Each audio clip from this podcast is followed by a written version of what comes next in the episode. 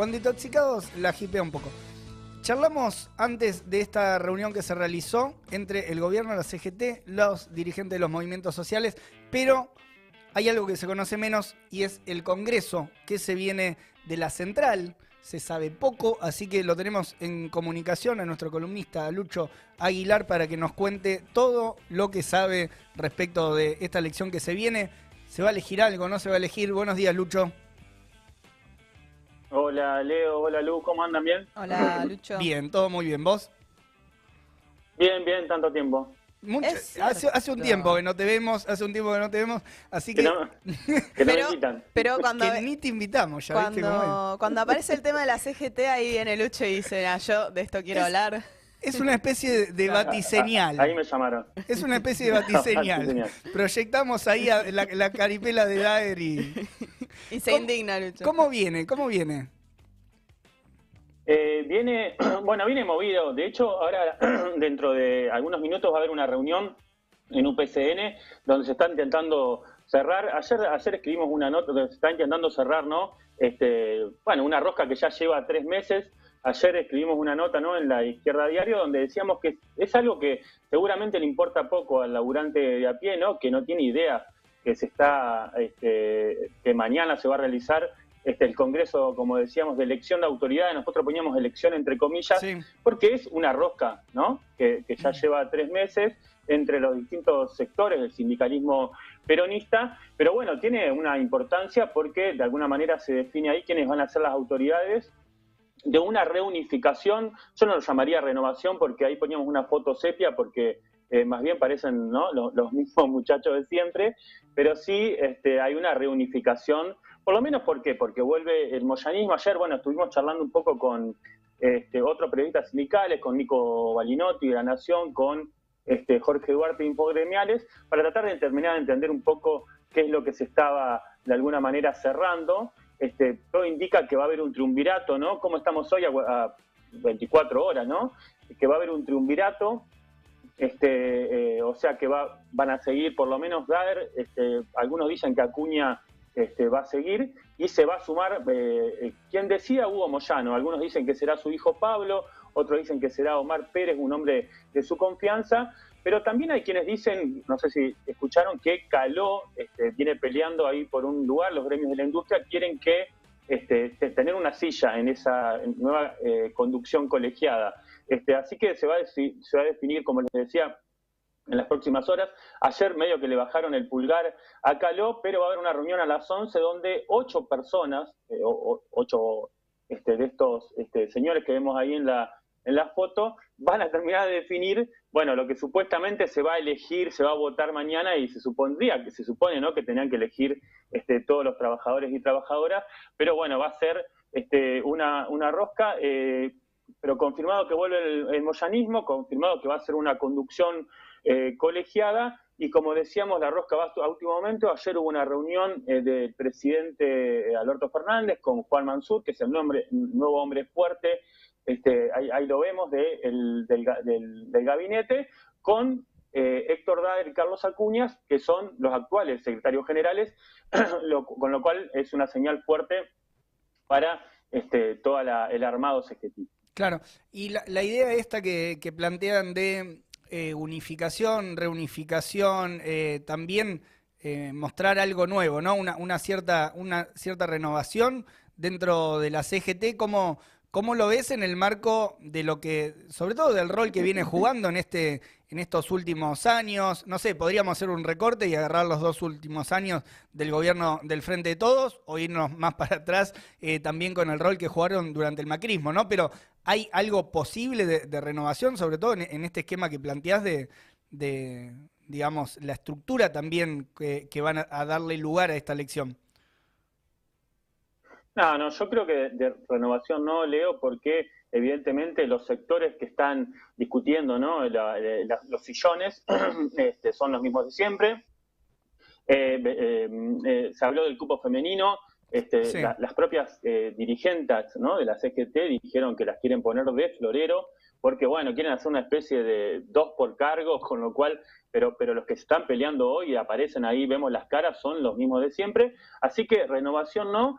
Y este, bueno, eh, lo, que sí hay una discusión, como, como decíamos, entre los distintos eh, sectores, porque hay una crisis de la CGT, ¿no? Que viene, como, como decís vos, de jugar un rol cómplice, no solo durante este, el macrismo, que no llamó a, luchar, lo, poco que hizo fue para, este, de alguna manera, eh, pelear por la vuelta del, peronismo al gobierno, el famoso AI 2019, y este, tampoco hizo nada con todo lo que ha pasado ¿no? en los últimos dos años de gobierno eh, peronista, que fue el aumento de la pobreza, el deterioro, bueno, lo que decimos siempre que analiza Lu, el deterioro del salario real y todos los ataques que han sufrido los trabajadores y trabajadoras, así que parece una disputa de poder entre distintos sectores de la CGT, o sea, los gordos, los independientes que hoy la conducen, el moyanismo que vuelve y el kirchnerismo, que es una de las dudas que va a pasar con el kirchnerismo, que como sabemos está eh, representado hoy por hoy en la corriente federal, que no se sabe qué va a pasar porque la dejaron afuera de los principales puestos, este, pero también tiene que ver con una crisis solo de la CGT, sino también del peronismo, que como sabemos,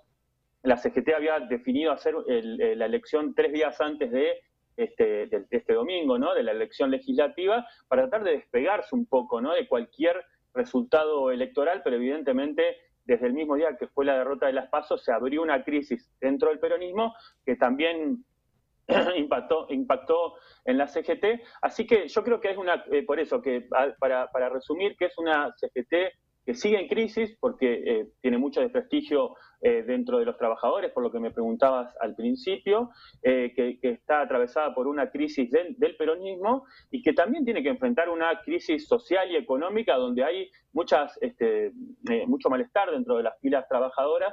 Así que yo, creo que va a ser, como decíamos ayer, una unidad que por todas esas este, complejidades y contradicciones eh, muchos dicen que tiene fecha de vencimiento. Justamente hablábamos con Jorge Duarte, que es este, el director de Infogremiales, que nos planteaba cuál era su visión ¿no? del acuerdo que se estaba forjando.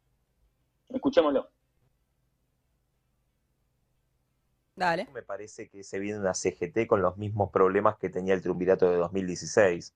Eh, todos los sectores conviviendo bajo un mismo techo, pero sin unidad de concepción en 2016 eso terminó terminaron pagando un costo muy caro, digamos, se termina consolidando una nueva fractura con la salida del moyanismo y de algunos otros espacios, fundamentalmente por la falta de posibilidad de articular medidas en conjunta.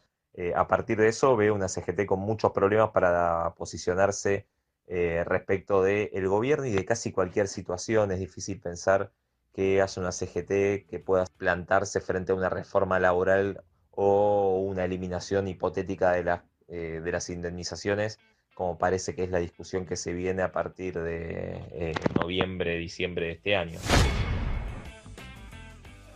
Ahí, ahí está eh, Duarte, Jorge Duarte decía, bueno, ¿qué va a hacer la CGT con, con, intentos de avanzar una reforma laboral? y, y, entonces, ¿para qué es esta reunificación, digamos, no? Va a haber una reunificación, ¿para qué es? Sí, esa, es la gran pregunta. Yo creo, como decía al principio Luque, que es una foto sepia, es cierto, que también no genera ningún entusiasmo entre los trabajadores y trabajadoras, pero hay que darle importancia porque de alguna manera es hoy por hoy la, principal central obrera y la están siguiendo con mucha atención a esta elección, tanto del peronismo como desde la oposición, incluso de derecha, que obviamente este, intenta avanzar este, este, el domingo este, y, en adelante, y también por los sectores este, empresarios, o sea, por el poder.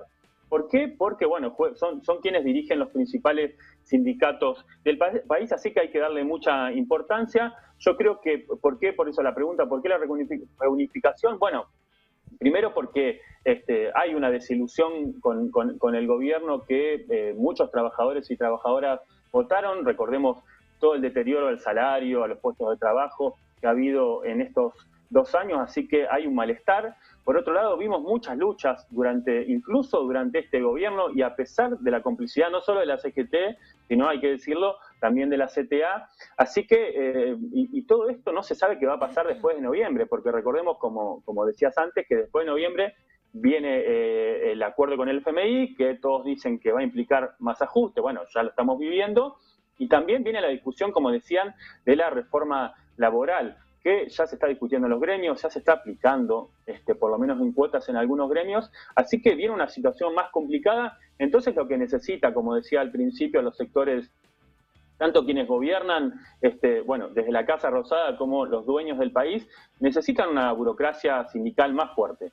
Entonces la reunificación de alguna manera, a pesar de todas las contradicciones que decía antes, intenta este, de alguna manera eh, prepararse para contener a todos esos reclamos que van a surgir seguramente, porque ya lo están haciendo y la crisis todo indica que va a avanzar, sino también incluso para este, atacar a los sectores que van a salir a luchar, como ya estamos viendo, ustedes lo vienen denunciando, en gremios donde se presenta la oposición antiburocrática y la Unión Ferroviaria este, que el otro día se juntó con, con, Santoro, este, justamente con el progre de Santoro, este, la, proscribe, ¿no? Ahí vemos la foto de Sacia con eh, Leandro Correlación de Puerto Santoro, que dijo que, bueno, que, estuvo ahí eh, compartiendo la mesa con el heredero de José Pedraza. Así que, Lucho, ahí... Yo creo que la reunificación... Ahí eh, me, quedo con, con esta cuestión ahí antes de que cierres, porque es una paradoja, uno diría, bueno, una eh, central sindical eh, unida, uno pensaría que es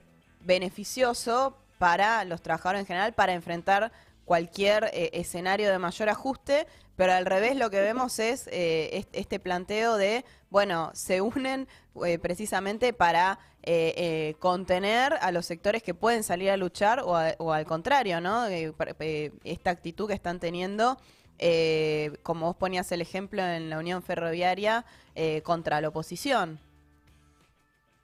Sí, e, exactamente. Yo creo que, bueno, esa es una de las paradojas del rol que juegan las cúpulas sindicales, este, tanto cuando fueron oposición, entre comillas, como ahora que este, plantean que van a acompañar al gobierno, a pesar de todo lo que está haciendo el gobierno en contra ¿no? de la clase trabajadora. Así que sí, es una unificación para este, no para, como decía bueno Jorge Duarte, para enfrentar la reforma laboral, para pelear por más derechos, sino para contener todos los reclamos que evidentemente van a surgir. Por eso yo terminamos ayer la nota diciendo que este, eh, el Frente de Izquierda este domingo, eh, obviamente nosotros estamos siguiendo con mucha atención esta, esta elección, porque este, obviamente este domingo, además de pelear por una mejor elección, por meter más diputados y diputadas de izquierda.